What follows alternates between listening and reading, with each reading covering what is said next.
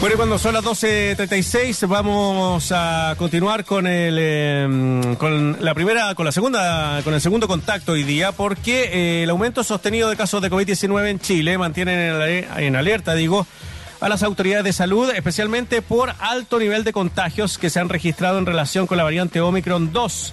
El pasado viernes alcanzaron 6.198 casos, eh, PIC que no se registra desde, no se registraba desde el 27 de marzo. Estamos con Felipe Elorrieta, el jefe del grupo de epidemiológico matemático de la USACH y doctor en estadística. Felipe, ¿cómo está? Bienvenido. Hola Marcelo, ¿bien y tú? Bien, pues ahí con entre la viruela del mono y el COVID, ya no sabemos qué, que, mm, bueno, pero es una cuestión mucho más cercana el COVID y ya lo estamos viviendo durante ya un par de años y eh, hemos, hemos notado, Felipe, desde hace un par de semanas un aumento importante mm, en los casos. Eh, son, eh, son aumentos bastante grandes, ¿o no? De semana a semana. Sí, efectivamente, eh, claro, los, contagios han aumentado muy fuertemente en las últimas tres semanas. Eh, el aumento a siete días es más de un 40% y el aumento a 14 es de más de un 100%, es decir, los casos en las últimas dos semanas se han duplicado. Ahora tenemos eh, casi 25 casos promedio cada 100.000 habitantes en el país, mucho, pues. que es un número de incidencia bien alto si nos comparamos con el nivel crítico que, por ejemplo, nosotros definimos que es de 10 casos promedio cada 100.000 habitantes. O sea, estamos dos veces o más de dos veces sobre ese, ese umbral. Oye, eh, esto, esto, a ver, los virus se comportan similarmente, esto ya lo hemos visto, en los dos años anteriores también se produjeron bajas en ciertos meses y alzas en otros. Sí, eh, efectivamente hay un componente estacional eh, que, se observa. generalmente, bueno, los mayos han sido complicados desde que parte la pandemia en Chile. En mayo de 2020 aumentaron los contagios, en mayo de 2021 también, se generó un rebrote importante y ahora de nuevo nos tocó eh, el inicio ahora de esta, de esta quinta ola, eh, generando este aumento importante y creo que en el caso particular de este año tiene mucho que ver con, eh, bueno, con la llegada evidentemente de, de, las temperaturas más frías, lo que hace más difícil hacer, ocupar ciertas medidas que son muy eficaces para controlar la pandemia, como por ejemplo ventilar los espacios. Con las temperaturas actuales ya se hace muy difícil mm. esa ventilación.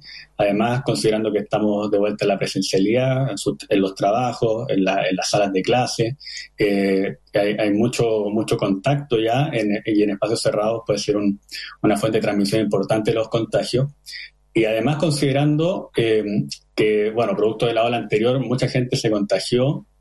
También había mucha gente con dosis de refuerzo, pero que esos anticuerpos que se generan eh, se van perdiendo. La inmunidad que se genera por el contagio y también por el refuerzo se va perdiendo. Eso ya se ha observado en los datos, por ejemplo, que las personas con dosis de refuerzo ya no tienen niveles de incidencia eh, menores a las personas que no se han vacunado. Ah, y eso porque probablemente hay que volver a reforzar eso. Y ahí yo creo que, que, eso genera una masa de, personas susceptibles a ser contagiados, que es la que ha generado que, se, que aumenten los contagios nuevamente.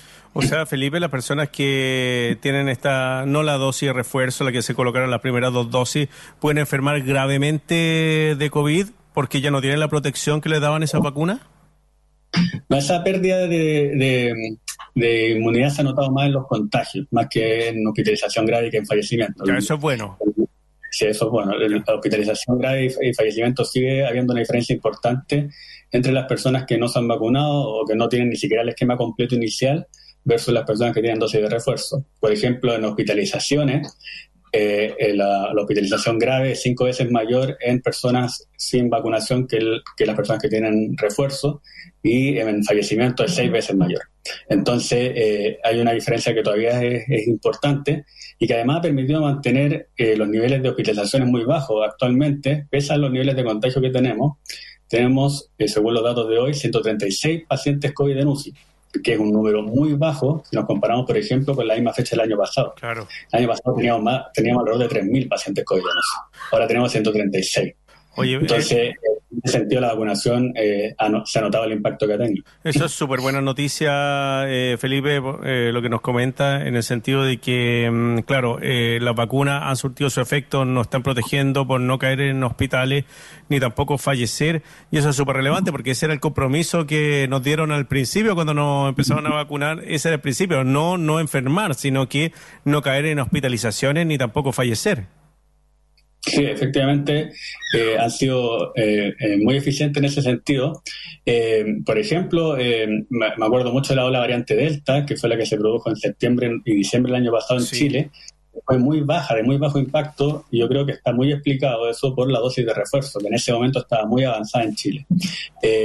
después llegó esta ola de Omicron, que fue una ola gigante que generó muchos contagios en todo el mundo, eh, pero que no alcanzó niveles de hospitalizaciones tan preocupantes, que sí falleció mucha gente en, los primeros meses del año.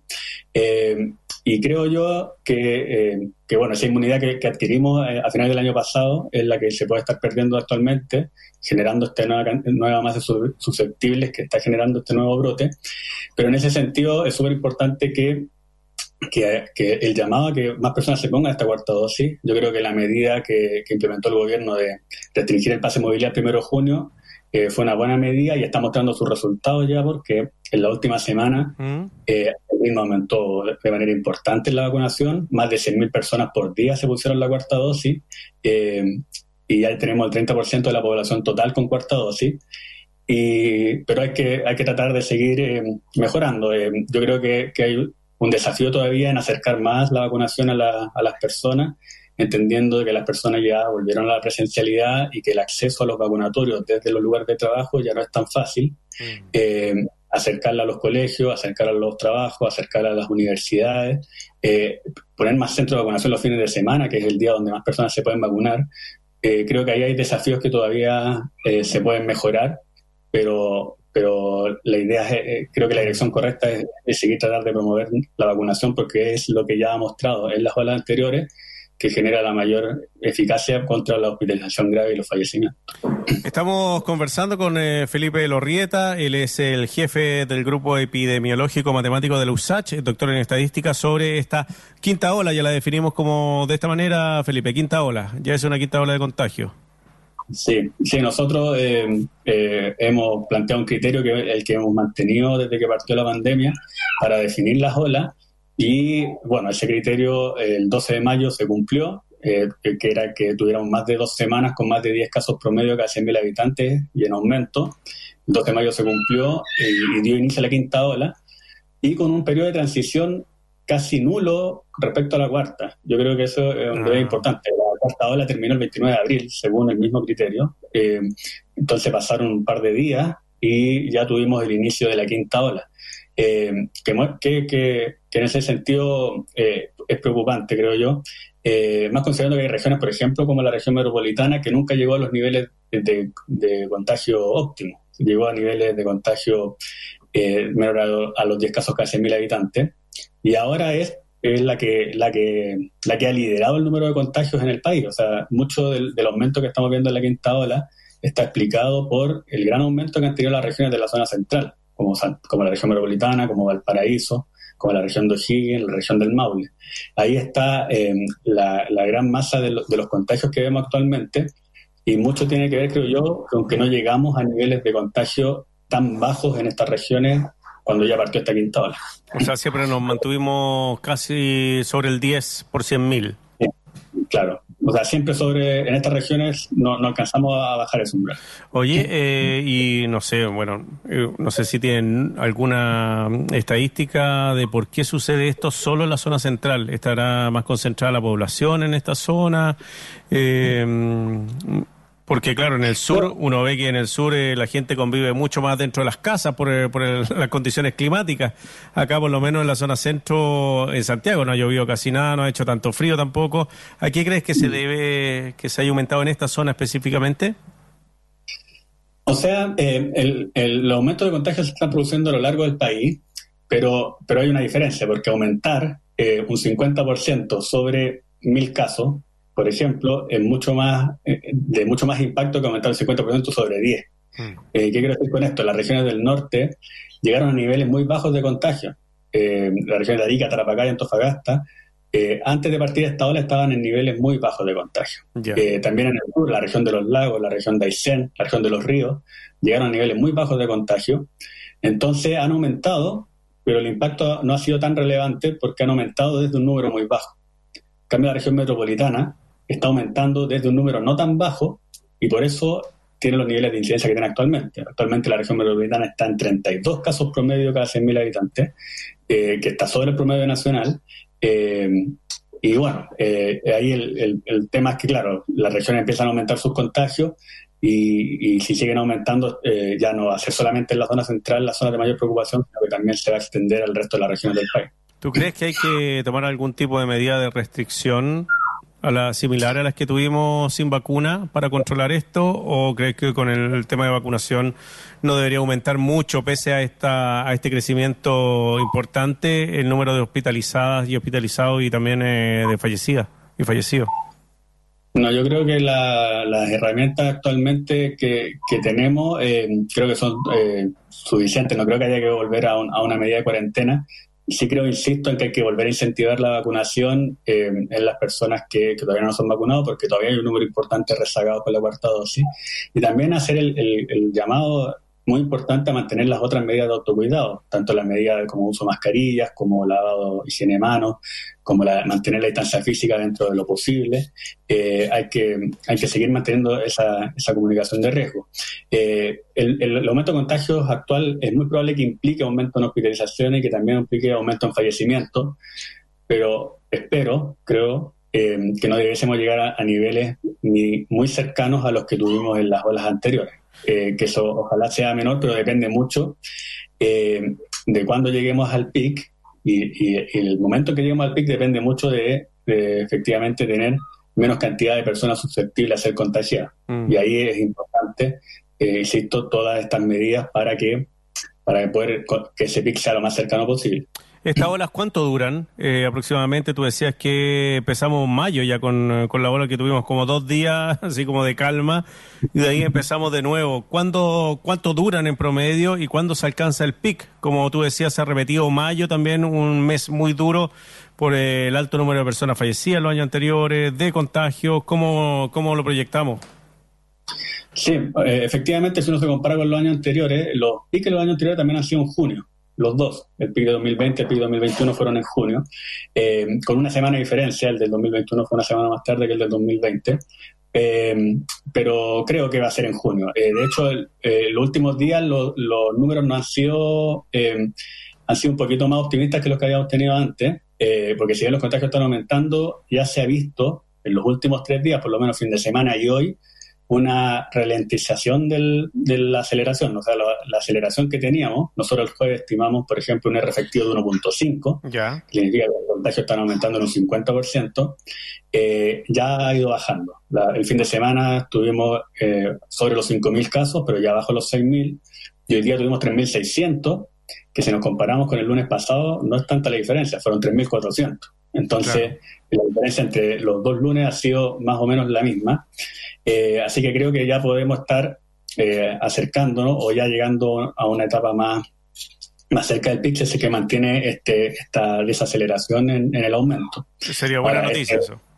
Sería buena noticia. Ahora es muy probable que este, este jueves tengamos un número de contagios importante, o el viernes en realidad, porque tuvimos el, este feriado del, del 21 de mayo el sábado, entre jueves y viernes podríamos estar en torno a los 8.000 casos, eh, asumiendo que que vamos a, estar alrededor de un 40% más de contagios que la semana anterior. Ya. Oye, Felipe, escuchaba la otra vez a la ministra de Salud em, que decía que, ella, que estimaban en el ministerio que no íbamos a llegar a 10.000 casos diarios. ¿Ustedes estiman lo mismo? Eh, nosotros hemos tratado de hacer las estimaciones eh, a corto plazo, eh, de una semana a otra, porque, porque pasan estas cosas. Por ejemplo, si yo te decía el, el jueves pasado, podríamos fácilmente pasar los 10.000 casos, pero los datos del fin de semana hacen pensar de que tal vez tal vez no.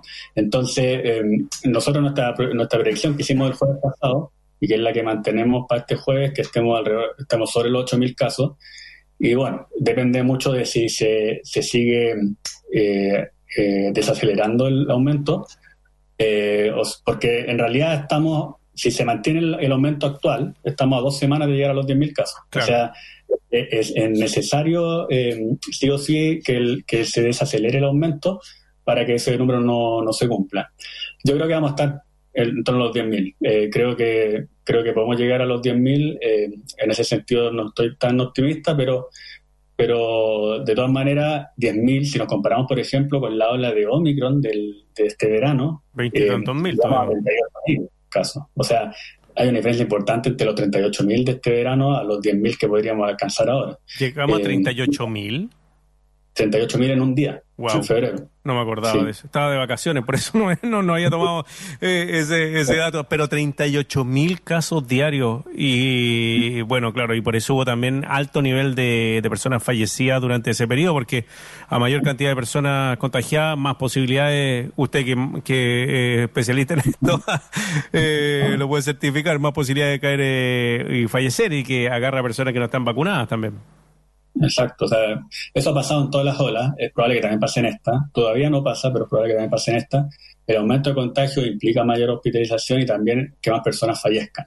Ahora, considerando un pic de 10.000, eh, podríamos estar en niveles de fallecimiento, eh, yo creo que tal vez de los más bajos que hemos tenido en, durante esta pandemia en términos de la comparación entre olas. Habría que ver eh, si, es, si, es, similar a lo que tuvimos en la tercera con la variante Delta, que también tuvo niveles de fallecimiento muy bajos, pero pero depende mucho, insisto, del nivel de contagio y el, y el, y el pico, o el número de personas que se contagian depende mucho, insisto, de, de, la vacunación, de cómo avance y, de que también se mantengan las medidas de autocuidado. Sí, usted, bueno, hablando de eso, ustedes hicieron eh, una investigación en conjunto con la Facultad de Medicina de nuestra casa de estudios sobre las medidas de cuidado. ¿Se han relajado o no se han relajado? Yo, mira, yo te voy a reconocer que el lavado de mano, como que me he hecho alcohol gel. Ah, pero al llegar a la casa me la lavo, pero no todo el día como antes. No sé si la gente nos hemos relajado o no. Bueno, efectivamente lo que nosotros encontramos en ese estudio, eh, que, lo hicimos el año pasado, eh, y que comparamos los niveles de adherencia a las medidas de autocuidado como uso de mascarillas, lavado de manos y distanciamiento físico entre el 2021 y 2020, eh, mostraba que la relajación a estas medidas había sido significativa entre entre los años, de las tres, tanto de eh, uso de mascarilla, lavado de manos y eh, relajamiento de la distancia física. Eh, particularmente había sido significativa en las personas jóvenes. Había un gradiente que estaba explicado por la edad. Efectivamente, las personas más jóvenes habían relajado más estas medidas que las personas adultas.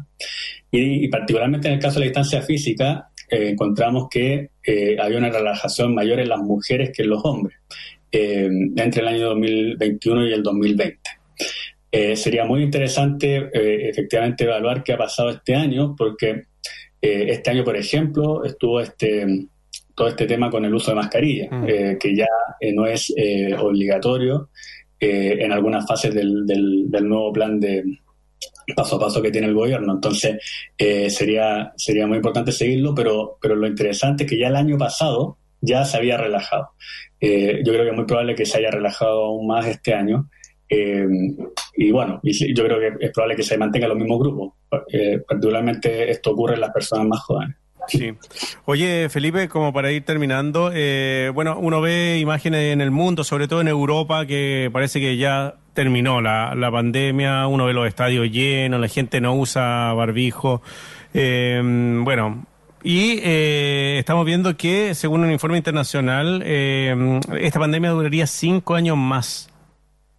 Eh, estimaciones de lo que se puede venir, ¿qué te parece lo que está pasando en Europa, en Estados Unidos, donde las medidas ellos sí que la han relajado de manera importante, salvo Nueva York, que me parece que aumentó las restricciones porque ha tenido un pic muy importante de contagio nuevamente? Sí, bueno, eh, claro, primero que nada hay que decir que la pandemia efectivamente sigue estando vigente, no hay ninguna señal todavía de que haga pensar de que esto, de que esta pandemia se acabó. Eh, predecir, por lo menos en nuestro caso, hasta cuándo podría durar esta pandemia no, no, no, no lo hemos hecho, no, tenemos tampoco la información como para hacerlo. Eh, pero sí, efectivamente estamos en, en, niveles de pandemia. alguna vez leí que que si seguían, si se seguían rompiendo récords el número de contagios, el número de fallecimientos, es porque todavía seguíamos en pandemia. Nosotros en, en, el verano de este año llegamos a nuestro récord de contagio. En, por ejemplo, los países de Oceanía, que habían estado muy bien en los dos años anteriores, este año tuvieron récord de contagio importante producto de la variante Omicron. se siguen produciendo variantes en el mundo. Eh, África tiene niveles de vacunación muy bajos, que va a generar probablemente nuevas variantes.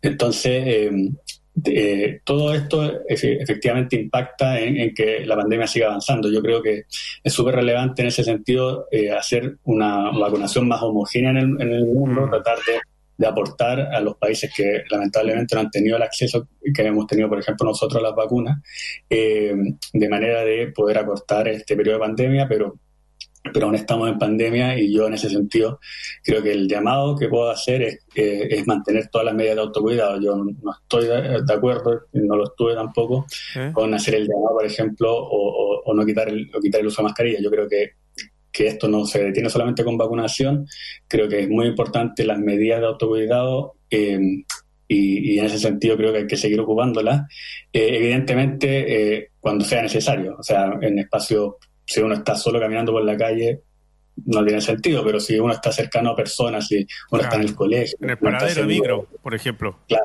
paradero micro, ahí sí evidentemente hay que mantenerla porque es una medida que también ha demostrado ser muy eficaz para controlar esta pandemia. Felipe Lorrieta, jefe del grupo epidemiológico matemático de la USACH, doctor en estadística, conversando con nosotros. Eh, Felipe, un abrazo grande, eh, cuídate y que te vaya muy bien. Muchas gracias. Chao, chao.